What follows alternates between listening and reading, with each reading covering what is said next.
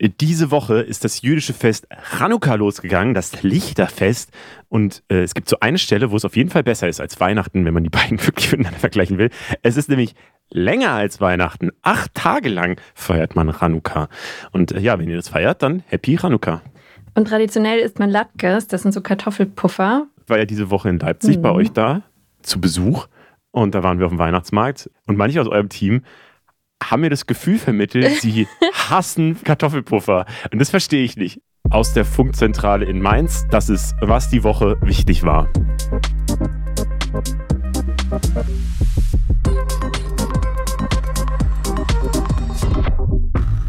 Hi, ich bin Leo Braun. Und ich bin Berit Ström. Diese Woche sprechen wir unter anderem über die COP28 und lassen uns von der Klimajournalistin Jule Zentek einen kurzen Zwischenstand aus Dubai geben. Außerdem fragen sich gerade viele, wie es mit der Ampel eigentlich überhaupt noch weitergehen kann. Und wir gehen mal zusammen mit Mr. Wissen to Go das Szenario durch, was eigentlich passieren müsste, damit sich die Regierung auflösen würde und natürlich, ob das überhaupt realistisch ist. So, wir starten mal in die Folge rein und gucken, was am meisten gegoogelt wurde. 100.000 Google-Suchanfragen oder mehr hatten in dieser Woche die Begriffe Schnee München. ich muss sagen, ich habe genau diese beiden Begriffe auch gegoogelt, Schnee und München, einfach weil ich Bilder von diesem großen Schneechaos sehen wollte, das es da ja gab. Der öffentliche Nahverkehr war zwischendurch quasi komplett lahmgelegt in München. Inzwischen läuft er aber wieder an es gibt aber immer noch Einschränkungen und der Schnee schmilzt langsam, aber weil es am Wochenende so warm werden soll, droht jetzt als nächstes auch noch Hochwasser. Ich muss persönlich ja sagen, auch wenn es da für Chaos gesorgt hat oder so, mich hat es richtig gefreut, dass es auch in Mainz äh, geschneit hat. Und ich bin mit der Bahn sogar gefahren, während es geschneit hat, eben nach Leipzig. Und der Zug war pünktlich. Der war einfach pünktlich trotz Schnee. Das fand ich richtig absurd. Dann machen wir direkt weiter mit dem nächsten Suchbegriff, nämlich Bahnstreik, den die Gewerkschaft der deutschen Lokführer am Mittwoch angekündigt hat. Und zwar von Donnerstag 22 Uhr an für 24 Stunden steht ein Großteil vom Nahverkehr und Fernverkehr deutschlandweit still. Und aktuell, jetzt wo wir gerade aufzeichnen, am Freitagmorgen läuft der Streik auch noch. Mhm. Die gute Nachricht, bis einschließlich 7. Januar soll danach aber dann erstmal nicht mehr gestreikt werden. Also Heimfahren an Weihnachten sollte klappen, wenn nicht wieder irgendein Wetter ist. Also ich weiß nicht, ob das äh, stimmt. Wahrscheinlich fühlt man das auch eigentlich immer so, aber ich habe das Gefühl, das war schon das schlimmste Bahnjahr, wo ich mich dran erinnern kann. Voll, aber ich glaube nicht mal nur wegen diesen Streiks die ganze Zeit. Ich finde auch einfach wegen der Bahn einfach selber, oder? Ja, also ja, es klar, gibt ja auch voll. diese ganzen Statistiken, ja. dass die Verspätungen so äh, schlimm sind wie einfach in, noch nie. Also, dass es einfach immer schlimmer wird. Äh, und ja, also es ist schon ein komisches Unternehmen, wo sowohl die Mitarbeiter unzufrieden sind, als auch alle Kunden oder die meisten Kunden, als auch einfach der Service so nicht eingehalten wird, der versprochen wird und so. Das ist schon schade. Es wurde auch viel gegoogelt nach GTA 6 Trailer. Das ist ja äh, der Trailer eben für das äh, Computerspiel. Grand Theft Auto 6. Der geht 90 Sekunden lang und hat es innerhalb von drei Tagen auf 126 Millionen Aufrufe gebracht. Ähm, wer nicht so viel mit YouTube-Zahlen die ganze Zeit arbeitet wie wir, äh, diese Zahlen sind wirklich richtig krass. Ne? Laut Guinness Buch der Rekorde ist es jetzt schon die meistgesehene Spiele-Enthüllung auf YouTube ever. Und nicht nur das, mit 90 Millionen Views in den ersten 24 Stunden ist es mit ziemlichem Abstand das erfolgreichste Nicht-Musikvideo nach 24 Stunden von allen Videos, äh, die es so auf YouTube gibt. Davor war das ein Video von Mr. Beast, der ja so als der größte YouTuber oder der der größte YouTuber der Welt ist. Ähm, und äh, auch von Musikvideos gibt es nur zwei, die in 24 Stunden mehr Views gemacht haben, nämlich beide Songs von der K-Pop-Band BTS. Und das finde ich schon krass. Also, weil Musikvideos klickt man sich ja auch, hört man sich halt mehrfach hintereinander an, deswegen haben die natürlich mehr äh, Aufrufe, äh, auch direkt am Anfang. Aber dass dieses Video auf 90 Millionen Views direkt kommt, ist krass. Ja, ich habe es mir auch angeguckt und ich muss zugeben, dass ich mit GTA vor allem den Streit um unsere Abi-Polis verbinde, weil unser Abi-Motto nämlich Grand Theft Abi 2014 war. Wow. Und die waren mega hässlich und ich fand es damals richtig schlimm und das ist ehrlich gesagt das Einzige, was ich bis jetzt mit GTA verbunden habe. Aber äh, ich habe es mir angeschaut und ich fand den Trailer so krass. Also ich wusste gar nicht, was so möglich ist mit Videospielen. GTA 6 spielt im fiktiven US-Bundesstaat Leonida. Das ist eigentlich aber so eine eigene Version einfach von dem Bundesstaat Florida. Im Trailer sieht man so in Neonlicht getauchte Straßen, krasse Autos, Strandszenen, die Everglades, Flamingos und auch einen Alligator, der in den Supermarkt spaziert. Und ähm, es könnte auch sein, man weiß es noch nicht, dass es zum ersten Mal eine weibliche Protagonistin gibt. Das Spiel kommt aber erst 2025 raus. Ähm, Fans mussten jetzt zehn Jahre lang auf ein Lebenszeichen warten und sind natürlich mega gehypt und überanalysieren jetzt jedes einzelne Detail in diesem Trailer. GTA gibt es schon seit 1997 und es gilt auch eigentlich schon seitdem als eines der erfolgreichsten Unterhaltungsprodukte der Welt. Ähm, weil die, also die Grundidee ist auch eigentlich immer die gleiche. Man bewegt sich aus der Vogelperspektive als Gangster durch eine Stadt, in der man Gangstersachen machen kann. Aber die Spiele sind halt deshalb so beliebt, weil die schon von Anfang an immer wieder krass an die technischen Grenzen so im Videospielbereich gegangen sind, was jemals, also was jeweils in dieser Zeit dann eben so möglich war. Und die waren immer sowas wie Vorreiter. Ja, und die sind aber auch beliebt, weil man Gangster-Sachen machen kann. Ich glaube, das, ja, das glaube ich auch. Aber das ist jetzt auf jeden Fall mit dem Ding auch wieder so, äh, was halt diesen krassen Hype auslöst, ist eben, wie krass das aussieht. Ne? Also diese Grafik, jeder, der sich viel mit Computerspielen auskennt, äh, ist komplett weggehauen, so ähm, wie das wie krass das ist so. Ähm, es wird dann auch die Frage gestellt, ist es jetzt natürlich nur ein Trailer so? Ist das wirklich alles, sind es so Ingame-Szenen, die man da sieht oder ist es jetzt extra für den Trailer nochmal schöner rausgerendert oder irgendwie nochmal gepolished worden oder so? Ähm, weil äh, die Sp Spielefirma von GTA normalerweise eigentlich mit Ingame-Szenen arbeitet und wenn das wirklich Ingame-Szenen wären, dann ist es ja einfach wirklich krass und es stellt sich ein bisschen die Frage, wie viel Prozessorleistung oder Grafikkarte oder was weiß ich äh, der Computer braucht, um sowas überhaupt in, in live quasi zu rechnen. Das äh, ist krass. Der Hype ist jetzt auf jeden Fall groß. Äh, 2025 kommt es ja raus und äh, mein Highlight war, dass äh, auf Instagram diese Comedy-Seite Tagesscheiß äh, geschrieben hat, nach GTA 6 Trailer, Olaf Scholz verzichtet auf Kandidatur 2025. Er werde keine Zeit haben, sagte Scholz. Das finde ich sweet. Mein Highlight war noch, dass die ja auch so die haben ja auch ihre eigenen Marken in dieser Welt. Und dann gibt es Bier und die Biermarke ist Pisswasser. Das wusste ich vorher nicht. Und es gibt aber auch alkoholfreies Bier und es heißt einfach nur Nein. Außerdem wurde übrigens noch Nikolaus gegoogelt, so wie jeder Feiertag halt. Und damit sind wir durch mit den Google-Suchbegriffen. Und damit machen wir mal weiter mit den Sachen, die sonst noch so wichtig waren in dieser Woche. Markus Söder will in Bayern das Gendern verbieten, zumindest in der Verwaltung und in der Schule. Das hat er während seiner Rede im Bayerischen Landtag angekündigt. In der hat er seine Pläne für seine neue Legislatur präsentiert und ein Punkt war eben auch dieses Genderverbot. Söder hat es aber nur ganz kurz angesprochen und ist überhaupt nicht ins Detail gegangen. Deswegen wissen wir auch noch nicht, wie er das theoretisch umsetzen will, ab wann und wie damit umgegangen werden soll, wenn vielleicht sich jemand nicht dran hält. Mit seinen Plänen würde er dann einen ziemlich ähnlichen Weg gehen, wie eben auch andere Bundesländer schon. Also zum Beispiel in Sachsen oder in Sachsen-Anhalt sind Sternchen und Doppelpunkt fürs Gendern an Schulen zumindest verboten. Und in Sachsen-Anhalt ist es sogar so, dass wenn man in der schriftlichen Klassenarbeit gendert, dann wird es als Fehler gewertet und man bekommt Punktabzug dafür. Ich frage mich die ganze Zeit, wie das in meiner Schulzeit gewesen wäre, wenn ich gegendert hätte. Damals war das halt einfach noch nicht so das Thema. Also ich kannte das einfach nicht. Na, also Söder weiß auf jeden Fall genau, dass das bei den CSU-WählerInnen und auch bei den WählerInnen, bei den WählerInnen von den Freien Wählern, wir denken die WählerInnen, aber nicht die Freien Wähler, dass es bei denen gut ankommt. Ähm, für das Genderverbot gab es nämlich auch besonders viel Applaus dann bei dieser Sitzung.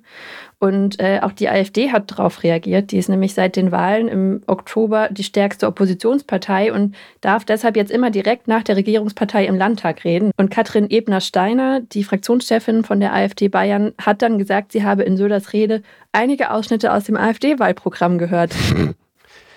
Aber sein Plan macht jetzt auf jeden Fall große Wellen und wirft aber auch viele Fragen einfach auf. Also die Lehrerinnenverbände in Bayern haben sich schon klar dagegen ausgesprochen. Sie sagen, dass Gendern an Schulen eigentlich überhaupt, eigentlich sowieso kaum ein Thema wäre und lehnen ein Genderverbot ab.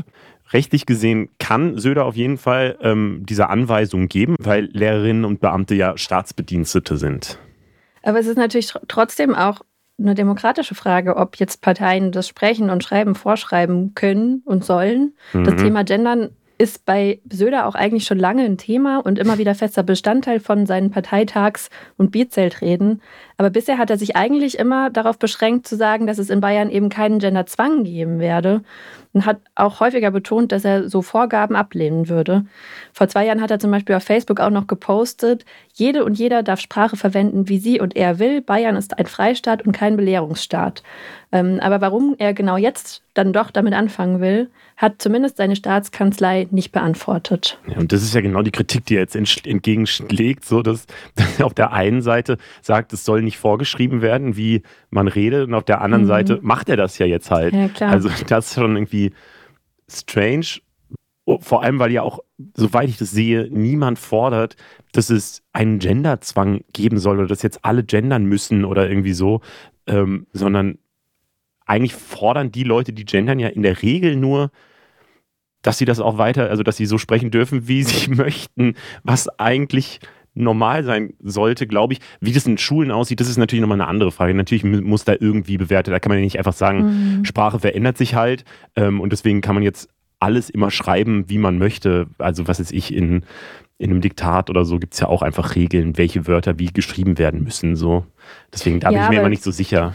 Also trotzdem wären ja auch Genderregeln zum Beispiel voll easy festzulegen. Also Stimmt. das ist ja jetzt keine neue Rechtschreibung, die man dafür erfinden muss. Aber Katrin Ebner-Steiner hat es ja dann auch selbst schon angesprochen. Das ist natürlich auch einfach alles sehr symbolisch und AfD-Ideenklau. Und das wirft jetzt natürlich auch wieder die Frage auf, wie sinnvoll das eigentlich ist, sich an deren Wahlprogramm so eindeutig zu bedienen, wenn die AfD selber sagt, das sind unsere Programmpunkte. Voll also das sieht man wirklich international die ganze Zeit. Und ich finde es auch so lustig, ähm, Gendern, es gibt so eine Auswertung, äh, wie, wie oft Anträge zum Gendern eben im Bundestag eingebracht wurden, von welchen Parteien. Und das ist halt nur die AfD. Also es ist halt sieben äh, Anträge, glaube ich, seit 2017 gibt es von der AfD und von allen anderen Parteien null. Diese Woche kam die neue PISA-Studie raus und Deutschland hat so schlecht abgeschnitten wie noch nie. PISA ist ja eine internationale Studie, die untersucht, wie sich die Leistungen von SchülerInnen entwickeln. In allen Ländern sinkt das Niveau der SchülerInnen schon seit ein paar Jahren. Und dieser Trend hat sich jetzt nochmal bestätigt und sogar verstärkt. Und in Deutschland ist das Niveau der SchülerInnen eben von 2018 auf 2022 besonders stark gesunken und heute ebenso schlecht wie noch nie. Konkret geht es darum, dass 15-jährige SchülerInnen immer schlechter in Naturwissenschaften und Mathe sind. Außerdem können sie immer schlechter lesen und schreiben und die Anzahl der SchülerInnen mit Schwierigkeiten wächst. Damit ist Deutschland im internationalen Vergleich nochmal ein Stückchen nach unten gerutscht, auf Platz 25 von 80 mittlerweile. Ähm, auf Platz 1 ist übrigens Singapur.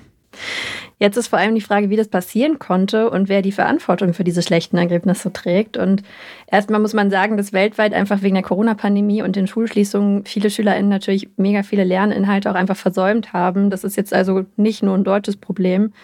Aber die AutorInnen von der Studie weisen auch darauf hin, dass es in Deutschland zumindest einen starken Zusammenhang zwischen den Kompetenzen von Jugendlichen und ihrer sozialen Herkunft, aber auch der Migrationsgeschichte von ihren Familien gibt. Das heißt konkret, Kinder aus armen Familien schneiden schlechter ab und Kinder aus Familien mit Migrationsgeschichte schneiden auch schlechter ab.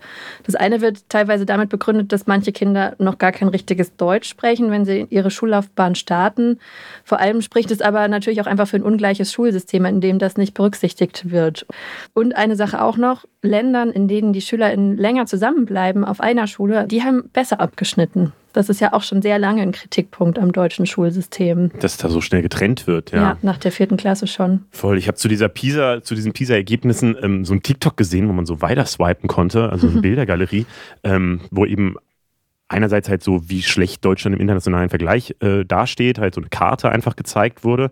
Ähm, und dann nochmal, wie viel besser es dastehen würde, wenn es keine Migranten gäbe. So, niemand mit Migrationshintergrund. Und das finde ich so krass, weil es, also sowas wird dann halt auch so schnell zu zu so rassistischen Motiven halt einfach genutzt, so, weil die Aussage sollte natürlich sein, wir sollten weniger Leute bei, nach Deutschland kommen lassen, ähm, dann, dann wären wir, dann hätten wir diese Probleme alle gar nicht. Und das finde ich so den falschesten Schluss, den man daraus ziehen kann, ähm, weil es ja wirklich einfach zeigt, wie dass das Bildungssystem das Problem ist, so, dass dass es da Ungleichheit gefördert wird, dass eben gerade bei Corona, da gibt es ja auch alle möglichen Reportagen und Dokus und so weiter zu, ähm, dass, dass Leute, die eben vielleicht keinen Zugriff auf einen Laptop haben oder so, halt gar nicht mitkommen konnten. So, also das, äh, das ist, finde ich, so offensichtlich und das Deutschland als ein Land, wo halt einfach viele Leute einwandern ähm, und auch schon eine lange Geschichte, was das angeht, hat, ähm, muss sich halt auch im Bildungssystem darauf einstellen. Und das ja, wegen, ich bin immer so, ich finde immer so, bei TikTok gibt es immer so riesengroße Diskussionen, wo dann auch direkt hunderttausende Leute irgendwas sehen, was so falsch und oder gar nicht eingeordnet ist. Ähm, und ich finde, da verbreitet sich dann manchmal so eine ja, diskriminierende, rassistische oder so Stimmung, die wirklich so auf so Halbwahrheiten beruht. Ja, äh, es wird aber auch abgesehen davon sowieso angezweifelt, wie aussagekräftig diese Studie überhaupt ist, weil das ist ja wirklich halt auch eine methodische Frage. Ne? Ich weiß nicht, wie viele 100.000 Menschen daran teilnehmen. Das sind ja keine normalen Laborbedingungen, wie sonst irgendwie Studien ähm, gemacht werden. Und es werden halt auch Schulsysteme miteinander verglichen, die man eigentlich schwer miteinander vergleichen kann. Und es gibt zum Beispiel auch das Gerücht, dass manche Lehrkräfte an dem Tag der PISA-Studie schlechtere SchülerInnen bitten, zu Hause zu bleiben. Das wäre natürlich auch nicht so äh, förderlich für ein korrektes Ergebnis. Das ist vor allem komplett sinnlos. Was soll das denn? Äh, ich habe mir tatsächlich jetzt auch mal die Fragen angeguckt, weil ich hatte es in meiner Schulzeit nicht, dass ich so einen PISA-Test ausfüllen musste. Und ich war so ein bisschen überrascht, ehrlich gesagt, was das für Fragen sind, weil es sind ja, also es sind zumindest nicht so Fragen, die ich aus meiner Schulzeit kenne, von irgendwelchen Klassenarbeiten oder so, sondern es wirkte mehr so wie so Logikrätsel, wo irgendwelche, also weiß ich nicht, äh, also teilweise wirklich klassische Logikfragen halt, aber auch so bei Mathe war das dann sowas wie minus 5 hoch 53 plus minus 1 hoch 43 plus 5 hoch 43. Was ist das? Und dann muss man halt so, also I get it so, man muss irgendwie drauf kommen. Ich gette es nicht. Ich habe das im Skript gesehen und dachte, was soll das? Na, weil minus 5 hoch 43 und danach kommt plus 5 hoch 43. Das heißt, das ist auf jeden Fall 0. Das heißt, das kannst du komplett ignorieren. Und minus 1 hoch 43, da muss man ja einfach, also minus 1 mal minus 1 mal minus 1, dadurch, dass 43 eine ungerade Zahl ist, ist die Lösung halt minus 1. Wenn es okay, eine gerade Zahl wäre, dann wäre es plus 1. ich glaube, wir sollten nicht versuchen, Mathe-Aufgaben im Podcast zu lösen. ich wollte damit nur sagen, dass das auf jeden Fall Aufgaben sind, die man so im normalen Matheunterricht nicht hat. Und ich habe so, mich dann ja. auch einfach gefragt, ähm, ob das also man wird ja in einem Schulsystem auch einfach auf bestimmte Aufgabentypen trainiert letztlich. Ne? Mhm. Ne? Also in den USA ist es ja immer ganz viel dieses Ankreuzaufgaben, während in Deutschland sind es ja meistens Texte, ähm, die man so schreiben muss oder halt, äh, wo, wo, der Lösungsweg bei Mathe zum Beispiel wichtiger ist und so. Und das ist, das sind einfach nochmal ganz andere Aufgaben bei diesem PISA-Test. Und ich weiß, also ich kann das halt nicht einschätzen, ob wie, wie, wie, äh, wie die Aufgaben in anderen Ländern sind und ob man da vielleicht auf solche allgemeineren Fragen oder so mehr vorbereitet wird. Das habe ich mich noch so gefragt, aber das weiß ich auch ehrlich gesagt nicht. Der Ampelstreit um das 60 Milliarden Loch geht weiter und hat vielleicht die größte Regierungskrise überhaupt ausgelöst. Robert Habeck hat wegen den Haushaltsverhandlungen jetzt sogar seine Reise zum Weltklimagipfel abgesagt. Und inzwischen ist klar, der Bundeshaushalt 2024 wird in diesem Jahr nicht mehr beschlossen werden. Da geht es konkret um 17 Milliarden Euro, die eingespart werden müssen und wo es offenbar noch keine Einigkeit gibt, wo das eben eingespart werden soll. Das alles hat natürlich auch Konsequenzen. Wenn jetzt am Sonntag Bundestagswahl wäre, dann würde die Ampel keine Mehrheit bekommen und Bundeskanzler Olaf Scholz ist aktuell so unbeliebt wie keiner seiner VorgängerInnen. Söder hat schon im November Neuwahlen gefordert und kurz darauf hat Merz sich dem Vorschlag angeschlossen. Jetzt wabern eben diese Begriffe Neuwahlen und Regierungsauflösung und so durch die Medien und durch die Kommentarspalten im Internet.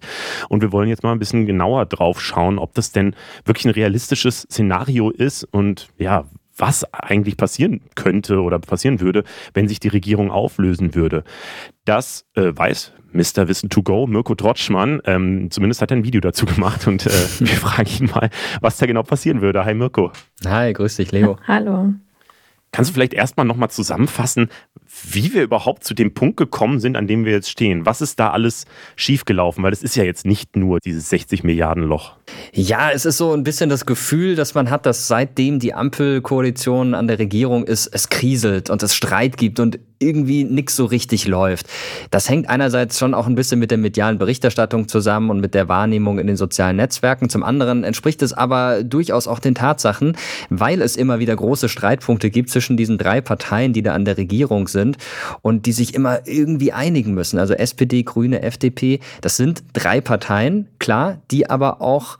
ihre eigene Anhängerschaft bedienen müssen auf der einen Seite und auf der anderen Seite ein klares Profil haben, ein Parteienprofil.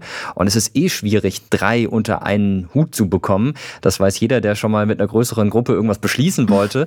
Und wenn es das dann um jeder, so ganz der in der WG gewohnt hat. Ja, absolut. Und wenn es dann um ganz wesentliche Dinge geht in der WG, ist es vielleicht der Kühlschrank oder die Frage, wer putzt wann das Bad.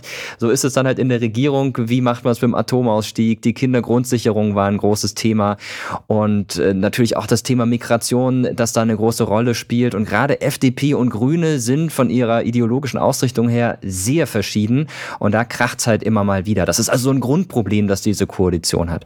Naja, und dann kam als zweites noch erschwerend hinzu, dass das Bundesverfassungsgericht in Karlsruhe vor einigen Wochen entschieden hat, dass der Nachtragshaushalt, genau gesagt der zweite Nachtragshaushalt, das zweite Nachtragshaushaltsgesetz, um es ganz korrekt zu machen, für das Jahr 2021 von der Bundesregierung 2022 beschlossen ungültig ist.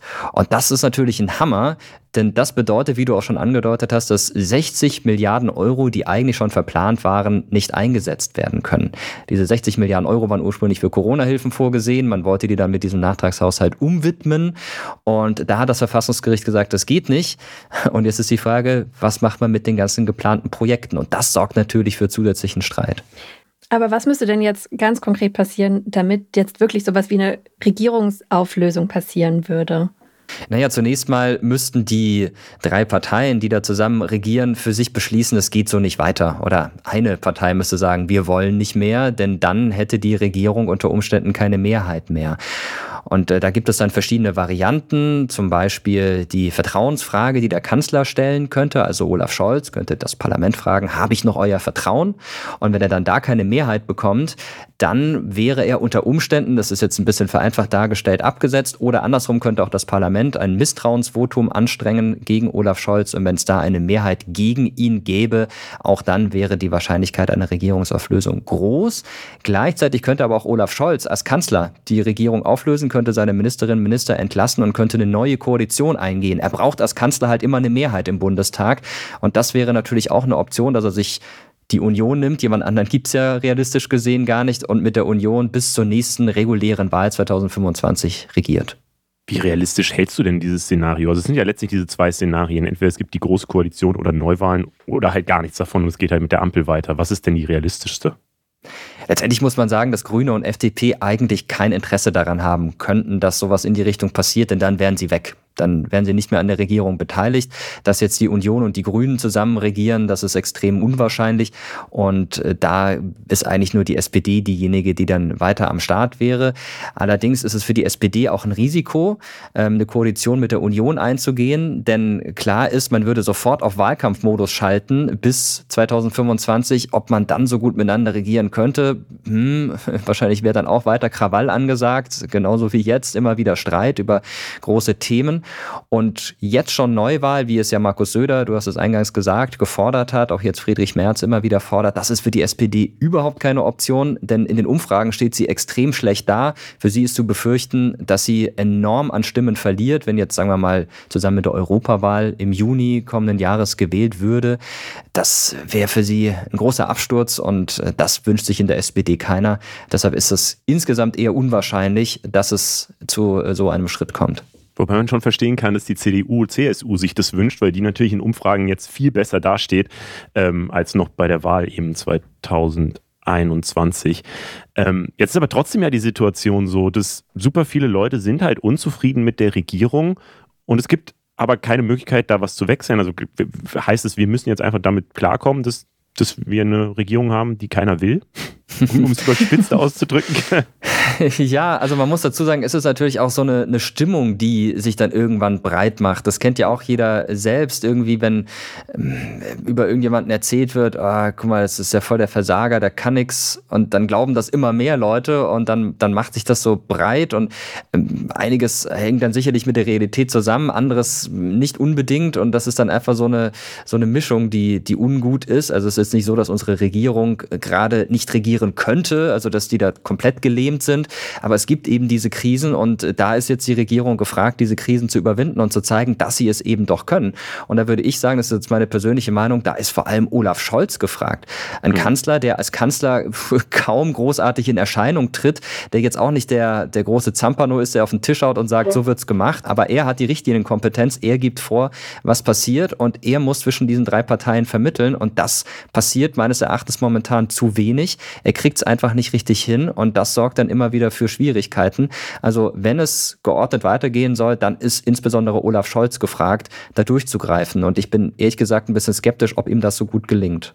Was ich mich noch frage, vielleicht zum Abschluss, ähm, wie schlecht ist denn die Ampelregierung wirklich? Du hast es ja gerade schon so angesprochen, dass es sich vielleicht so als Stimmung gerade sehr breit macht. Aber es gab ja, also ich erinnere mich vor ein paar Monaten an so eine Studie, wo eben ausgewertet wurde, wie viele Wahlversprechen wurden eigentlich eingehalten, wo die Ampel eigentlich ein ganz gutes Bild abgegeben hat im Vergleich auch zu Vorgängerregierungen zu dem Zeitpunkt, ähm, weil relativ viele von den Versprechen schon oder von den Sachen im Koalitionsvertrag zumindest ähm, schon angegangen wurden oder sogar umgesetzt wurden.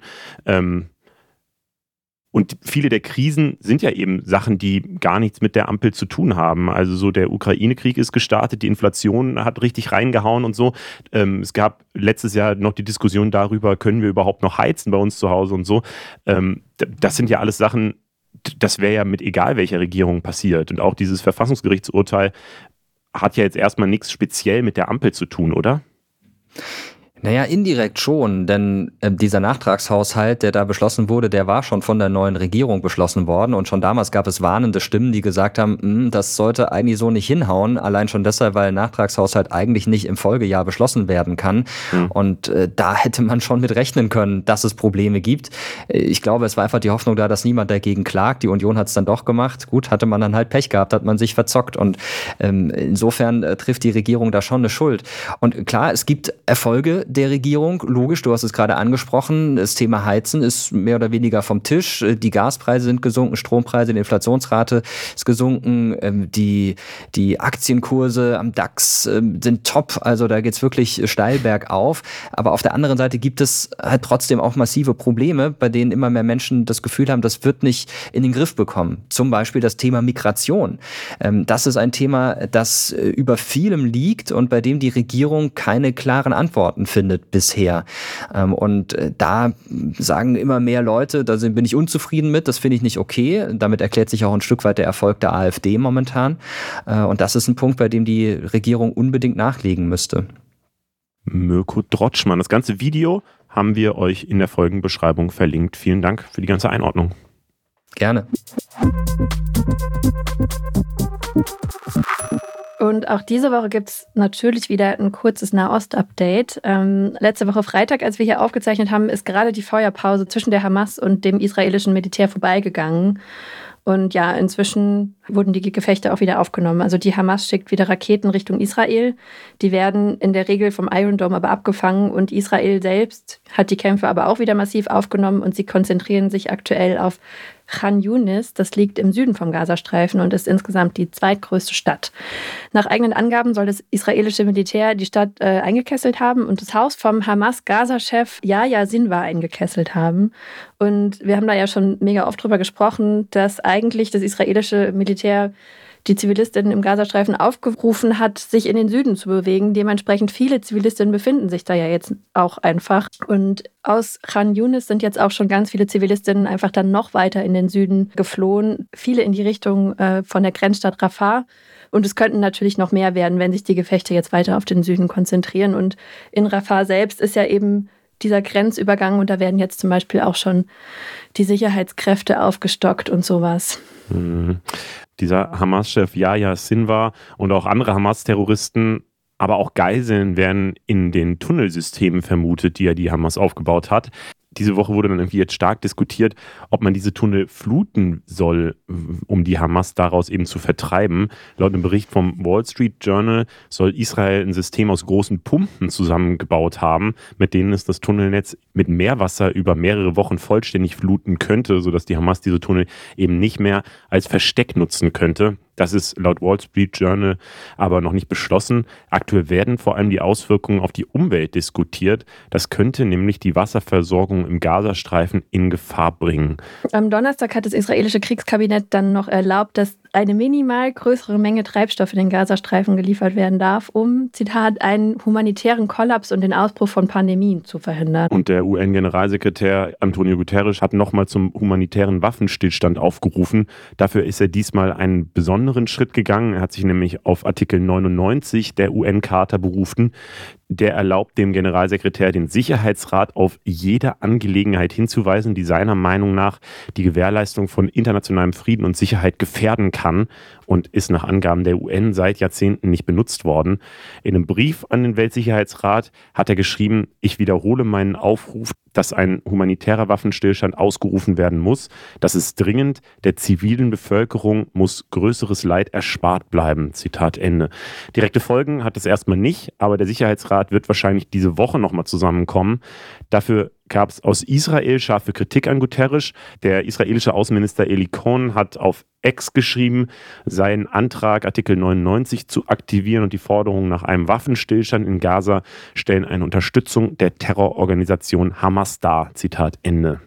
Und eine Sache, die am Wochenende vielleicht ein bisschen untergegangen ist, weil da kam nämlich der Artikel raus. Äh, die Sicherheitsbehörden in Israel sollen offenbar schon mehr als ein Jahr vor dem Hamas-Massaker von den Plänen gewusst haben. Das hat jetzt ein Artikel in der New York Times berichtet. Der beruft sich ähm, auf Dokumente und Interviews und laut diesem Artikel sollen Geheimdienst und Militär mehr als ein Jahr vorher ein 40-seitiges Dokument besessen haben, in dem die Hamas super detailliert ausführt, wie ein Angriff auf, auf Israel eigentlich ablaufen könnte. Das heißt, also laut diesem Artikel hätten sie diesen Gefechtsplan zwar gekannt, aber wohl als zu anspruchsvoll für die Hamas bewertet und deshalb nicht ernst genommen. Und der Bericht soll aber dann eigentlich ziemlich genau mit dem übereinstimmen, was jetzt am 7. Oktober dann auch eingetreten ist. Ob Regierungsmitglieder oder Ministerpräsident Netanyahu davon gewusst haben, ist aber nicht bekannt. Der Druck auf Netanyahu dürfte aber wahrscheinlich weiter steigen. Die Worte Wahlen und Nordkorea sind ja zwei Worte, die man eigentlich nicht direkt miteinander verbinden würde. Aber tatsächlich müssen die Leute in Nordkorea alle vier Jahre wählen. Und ja, diesmal hat die Partei vom Diktator Kim Jong-un zum ersten Mal nicht 100% der Stimmen bekommen und äh, gibt es sogar zu. Das ist ziemlich krass. Normalerweise dringt aus Nordkorea super wenig nach außen, außer Militärparaden und Raketen haben wir nur wenige Bilder, was in diesem Land eigentlich vor sich geht. Und das sind Bilder, die das Regime der Welt eben zeigen will. Anzeichen für Kritik und GegnerInnen unter der nordkoreanischen Bevölkerung wurden bisher eigentlich immer unter Verschluss gehalten. Und jetzt haben sie aber letztlich Anzeichen für Kritik und eben auch demokratische Gegenpositionen zugelassen.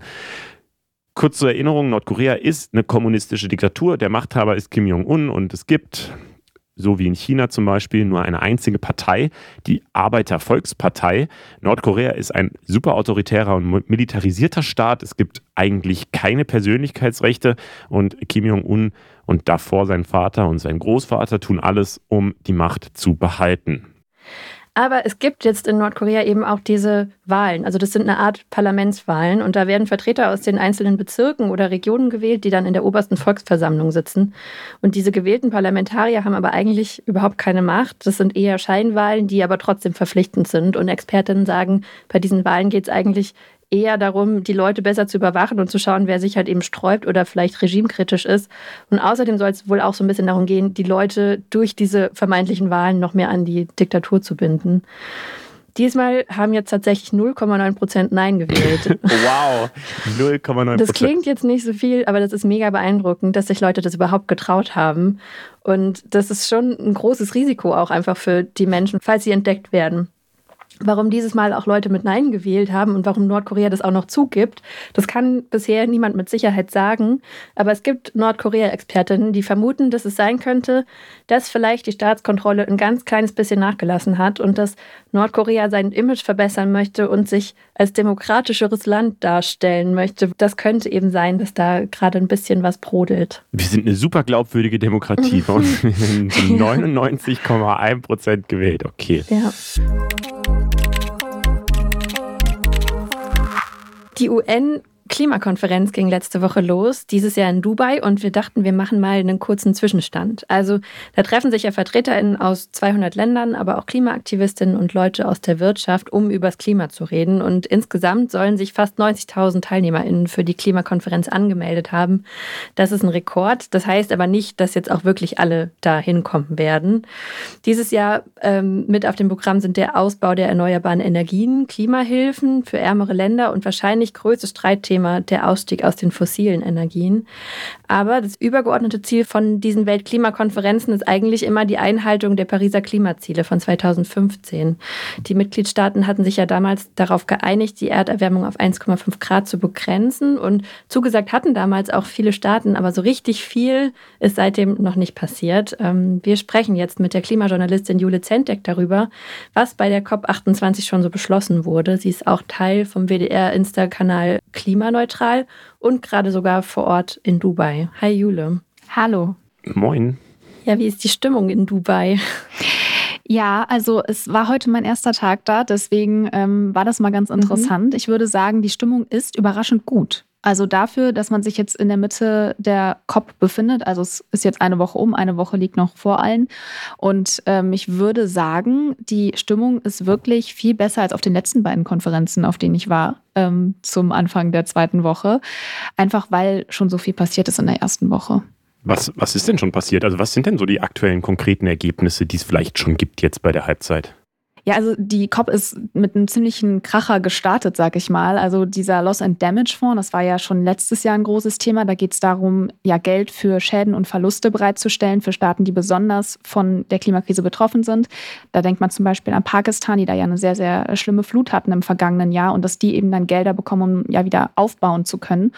Und dieser Fonds, dass es den geben soll, das wurde letztes Jahr beschlossen und dann musste jetzt das ganze Jahr über erstmal darüber gesprochen werden, wie soll der denn aussehen, wer soll er denn einzahlen, wo soll soll der denn angesiedelt sein? Und da konnten sich die Staaten ja super schnell einigen. Am zweiten Tag wurde der quasi offiziell verabschiedet, also dass er jetzt wirklich umgesetzt wird.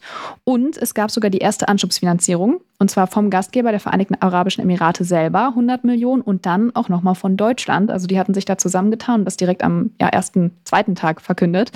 Und damit haben viele nicht gerechnet. Und das war natürlich ähm, ja ein ziemlich guter Start. Und viele sagen auch, ähm, das hat die Vereinigte Arabische Emirate natürlich nicht ohne Grund gemacht. Also die wollten sich selber so ein bisschen den Druck nehmen, weil es ja doch viel Kritik daran gab, dass sie die COP jetzt ausrichten. Aber ich würde auch sagen, es war ein kluger Schachzug, weil sie haben dann mit erstmal ein Zeichen gesetzt und vor allem auch dadurch natürlich den Druck für andere Staaten erhöht, da jetzt auch Geld zu geben. Und dann ist auch noch ja, von Olaf Scholz der Klimaclub endlich gestartet. Das ist so eine Zusammenschluss von, von Industriestaaten, die dann eben ja ihre Industrie ähm, dekarbonisieren wollen, also eben die Emissionen in der, in der Industrie runterbringen wollen. Und ähm, auch das wurde letztes Jahr angekündigt und da sind jetzt 36 Mitglieder mittlerweile am Start und die haben jetzt quasi offiziell ihre Arbeit aufgenommen. Und deswegen gab es so einige Sachen, die ja auch gerade Deutschland da sehr gefeiert hat. Es gab auch wieder viele Beschlüsse und Erklärungen, zum Beispiel auch eine Initiative zur Verdreifachung der erneuerbaren Energien. Also genau das, was du auch gerade schon gesagt hattest, Berit, dass das ein großes Thema ist, dass das so ein Ziel ist. Und ähm, da sind 123 Länder mittlerweile dabei. Und wenn wir jetzt mal nachrechnen, 200 Länder roundabout sind es insgesamt auf der COP und da ist mehr als die Hälfte ist schon dabei und sagt, äh, wir müssen echt da äh, nachlegen und mehr ausbauen.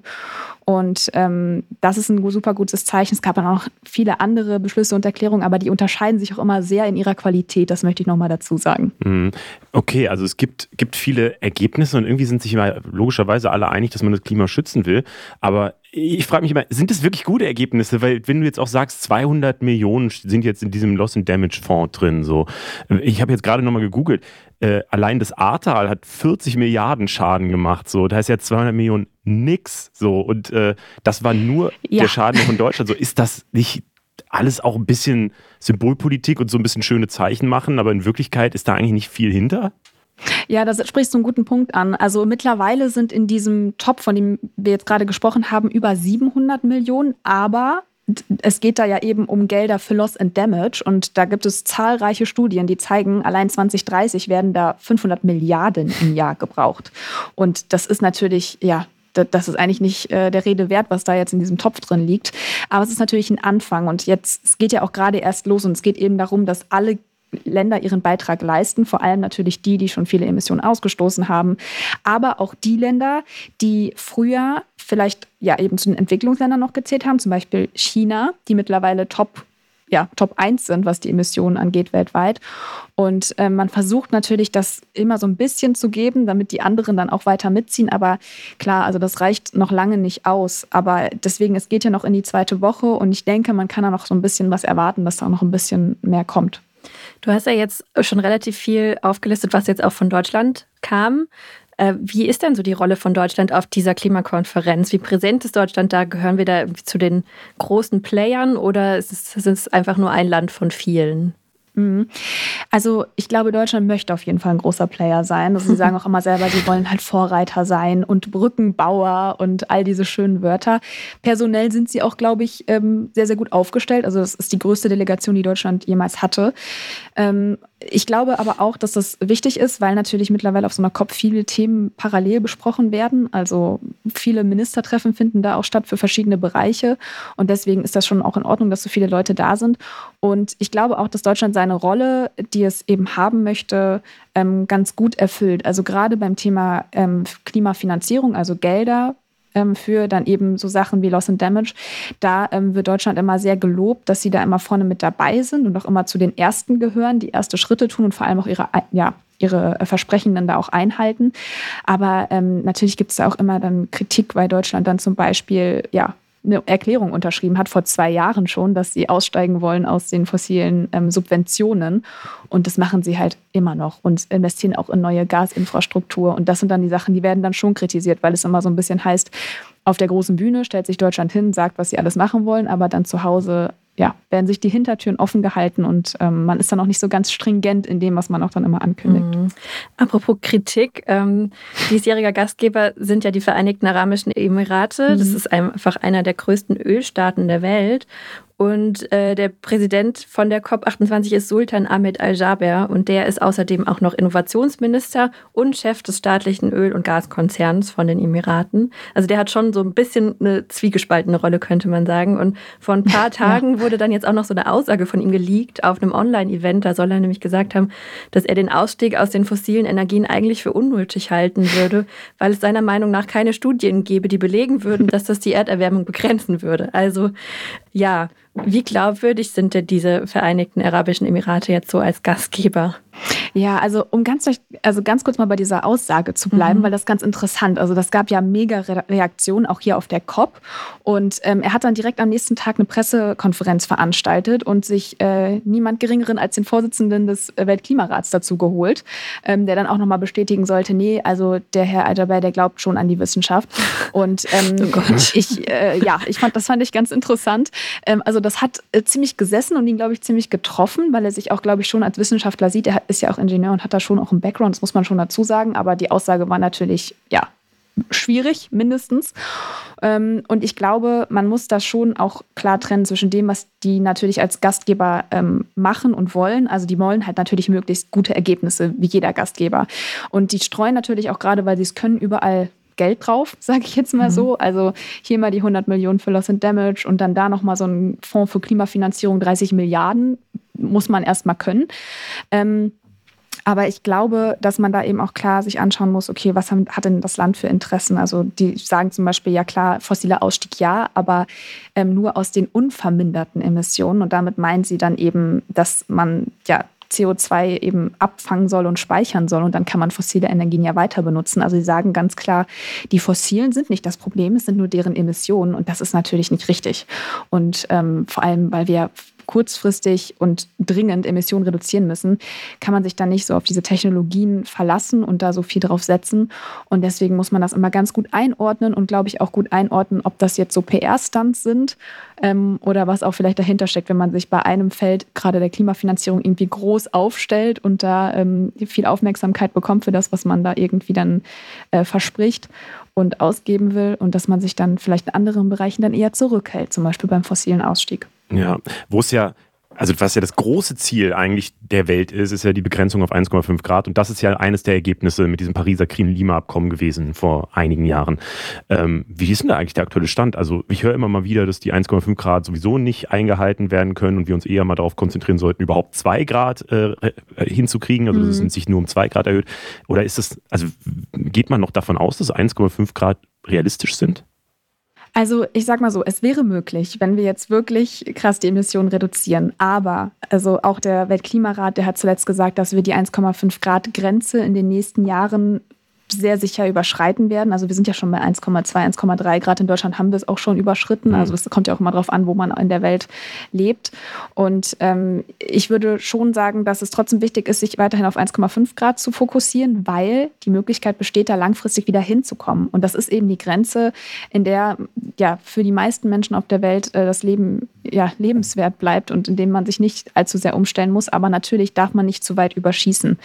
Wir bewegen uns da aber gerade darauf zu. Also es ist richtig, was was, du sagst. Also es gibt einen neuen Bericht von der UN, der eben sagt, wir steuern gerade eher so auf 2,5 bis 2,9 Grad zu. Mhm. Und ähm, dann gibt es auch wieder andere Berichte, die sagen, wenn jetzt alles umgesetzt wird, was die Staaten ankündigen, dann sind es 2,1 Grad. Aber das ist halt alles nicht 1,5 Grad. Und das heißt, da, da fehlt halt echt was. Und es gibt aber eigentlich ein paar kurzfristige Ziele, die klar sind, was man erreichen muss, um langfristig irgendwie 1,5 Grad zu schaffen. Zum Beispiel, dass bis 2025 der Peak der Emissionen erreicht sein muss. Also das muss eben dann in zwei Jahren passieren. Also momentan steigen die Emissionen immer noch weiter weltweit. Und bis 2030 müssen die Emissionen im Vergleich zu 2019, das ist immer dieses Basisjahr, sage ich mal, mhm. um mehr als ja, 40 Prozent sinken, damit wir 1,5 Grad langfristig schaffen. Heißt, wir müssen jetzt Emissionen super schnell reduzieren. Und ähm, ich glaube, das, ja, es ist möglich, wenn man möchte, aber man muss eben jetzt genau darauf aufpassen, was dann eben auch hier in Dubai dann beschlossen wird, ob sich gerade diese kurzfristigen Ziele damit überhaupt noch umsetzen lassen. Also diese Stimmung, wir stecken jetzt mal den Kopf in den Sand und äh, machen gar nichts mehr oder irgendwie, ähm, es wird eh alles nichts mehr, Hoffnung aufgeben und so, was man ja auch immer wieder so spürt, da würdest du sagen, nee, wir mhm. können das auf jeden Fall noch schaffen. Ähm, weil ich habe zum Beispiel, letzte Woche war im, im Spiegel, glaube ich, der Leitartikel, ähm, so super positiv, was ich so selten höre bei dem Klimathema, wo halt stand, yo, mhm. ähm, es, es, gibt halt mittlerweile so einen internationalen Wettbewerb, einfach auch was erneuerbare Energien angeht, Solaranlagen, Windanlagen ja. und so weiter. Das lässt sich auch nicht mehr zurückdrehen. Also so, ähm, es gibt es gibt halt gerade eine ganz krasse Entwicklung, was das angeht. Und das hört sich dann irgendwie wieder positiv an. Und dann denke ich mir so, ja, cool, vielleicht sollte man wirklich noch ein bisschen optimistischer bleiben. Ja, ich glaube, Optimismus ist ganz wichtig, weil auch um das nochmal zu sagen, Minderung ist jetzt halt extrem wichtig, weil wir sonst natürlich uns noch viel stärker anpassen müssen. Das heißt, ich glaube, wir müssen diesen Optimismus irgendwie behalten, weil wenn wir jetzt einfach sagen, ja, bringt ja eh nichts mehr, dann, also die Probleme lösen sich ja nicht auf, die ja. werden eigentlich dann nur schlimmer, weil wir eben uns noch viel mehr anpassen müssen, vor allem dann auch in anderen Ländern der Welt, nicht unbedingt nur in Deutschland. Ähm, ähm, auch was das Thema Schäden und Verluste angeht. Das würde natürlich auch viel heftiger ausfallen, wenn wir jetzt eben nicht die Emissionen reduzieren. Aber es gibt eben auch Bereiche, wo es richtig gut läuft. Also zum Beispiel die E-Mobilität. Da kann man auch wirklich mal sagen, da sind wir echt auf Kurs, was die Ziele für 2030 angeht. Also E-Mobilität scheint sich dann echt mal durchzusetzen mhm. weltweit. Das ist ja auch mal eine schöne Nachricht. Und auch bei den erneuerbaren Energien, da hat auch nochmal die ähm, Klimabeauftragte der oder Sonderbeauftragte für Klimaaußenpolitik, so heißt es, Jennifer Morgan gesagt, dass sich da richtig was verändert hat zum letzten Jahr. Also letzten Jahr, letztes Jahr waren noch viele Länder ähm, gerade auch in Asien, Afrika noch nicht so überzeugt von den erneuerbaren Energien. Die haben gesagt, nee, wir können nicht aus den Fossilen aussteigen. Und das hat sich zum Beispiel total geändert im letzten Jahr. Und das sind ja auch echt Entwicklungen, ich glaube, da müssen wir viel öfter drüber sprechen, weil das eben diese wichtigen Entwicklungen sind, die wir brauchen. Und deswegen, ja, glaube ich, Optimismus ist total wichtig. Danke dir. Danke Dankeschön. euch. Die Cuffing Season geht wieder los. Leo, weißt du, was das ist? Ich weiß, dass wir dazu auf Instagram schon Posts hatten. Das ist irgendwas mit Dating. Das ist irgendwas mit Dating. Also es ist ein bisschen ähm, irreführend vielleicht auch, weil Cuffing heißt, also, oder Cuffs sind ja Handschellen im Englischen. Das ist ja. aber nicht ganz das, was es meint. Also es geht einfach darum, dass äh, man im Winter mehr Lust auf Dating hat und äh, sich vielleicht jemanden wünscht, mit dem man ein bisschen äh, die dunkle Jahreszeit verbringen kann. Das heißt aber nicht unbedingt, dass man den dann auch weiter noch sehen möchte, diese Person. ähm, das ist, glaube ich, so ein bisschen das, was dahinter steckt. Also sich quasi aneinanderketten für eine bestimmte Zeit und danach wieder äh, dem Sommer nachgehen. Verstehe ich. Verstehst du, okay. Und äh, das führt uns auch direkt zu unserem Thema, nämlich Online-Dating. Das machen ja sehr viele Menschen, aber gar nicht so viele Menschen sprechen gerne drüber. Äh, deshalb hat unsere Funk-Recherche-Unit nämlich jetzt einfach mal eine anonyme Umfrage dazu gestartet und es gab ganz spannende Ergebnisse, die wir mal kurz mit euch teilen wollen. Also ganz allgemein, es wurden 1000 Personen gefragt zwischen 16 und 24 Jahren und zwar zu ihrem Dating-Verhalten. Die Studie ist leider nicht komplett repräsentativ, weil daran nur Leute teilgenommen haben, die diese Opinio-App haben, aber ansonsten, was jetzt irgendwie Alter, Geschlecht und ähm, sowas angeht, ist die ähm, ganz durchmischt gewesen. Und jetzt zu den Ergebnissen. Ungefähr die Hälfte hat angegeben, solche Apps zu nutzen oder schon mal genutzt zu haben, also ähm, schon relativ weit verbreitet. Und von denen wiederum die Hälfte haben aber angegeben, dass sie vielleicht schon mal anderen Menschen nicht davon erzählt haben oder darüber gelogen haben, dass sie die benutzen, beziehungsweise Leute darüber treffen. Ähm, und über zwei Drittel der Befragten sind sich aber eigentlich einig darin, dass sie halt schon gerne ihren potenziellen Partner oder Partnerin lieber im echten Leben kennenlernen würden. Also so viel erstmal zu den Grundeinstellungen zu Dating-Apps. Ähm, es ging aber auch noch um den Einfluss auf die psychische Gesundheit und das ist das, was ich eigentlich auch am spannendsten fand. Also gut ein Drittel hat angegeben, dass Dating-Apps einen negativen Einfluss auf ihre psychische Gesundheit haben und da ist wiederum das Geschlechterverhältnis auch nochmal ganz interessant. Das haben nämlich gut die Hälfte der Männer angegeben und nur knapp ein Drittel der Frauen. Und genau dieses Geschlechterverhältnis, das findet sich auch nochmal bei der Frage so wieder, wie sehr ist die Befragten denn belastet, wenn sie wenige Likes und Matches bekommen. Und das haben mit 57 Prozent extrem viele Männer bestätigt und auch da wieder nur knapp ein Drittel der Frauen. Also das ganze Thema scheint Männer mehr zu belasten als Frauen. Sind das, also überraschen dich die Ergebnisse? Äh, ne, das ist ja so ein bisschen das Klischee, oder? Das, das mhm die Frauen immer, äh, wenn sie einmal nach rechts swipen, dann ist es sofort ein Match und bei Männern, die swipen den ganzen Tag nach rechts und es ist Match nie irgendwas. Ähm, also ganz stark zugespitzt. Äh, deswegen äh, passt es so ungefähr zu dem, was ich erwartet hätte. Ich finde es aber interessant, das nochmal so über Zahlen zu sehen. Mhm. Ja, ich habe mich da auch noch mal tiefer reingelesen, weil ich mich auch gefragt habe, ob das wirklich so stimmt oder ob Männer einfach nur ein extrem großes Stolzgefühl haben und deswegen so belastet davon sind. Weil man weiß ja auch nicht, wie viele Matches andere Leute bekommen. Das ist ja eine, auch eine subjektive ähm, Erfahrung erstmal, äh, wenn man irgendwie nicht viele oder nicht genug Matches bekommt. Äh, aber es ist wirklich so, also es gibt mehrere Studien dazu, die belegen, dass Männer durchschnittlich weniger Matches bekommen als Frauen. Und es liegt einfach daran, mhm. dass Frauen selektiver swipen als Männer. Also die Swipes der Frauen landen bei den attraktivsten, also nach, nach ähm, ganz äußerlichen Gesichtspunkten, bei den, bei den attraktivsten 10 Prozent der Männer. Und Männer swipen ein bisschen breiter und dadurch ist einfach dieser Durchschnittswert, den Männer und Frauen bekommen, unterschiedlich.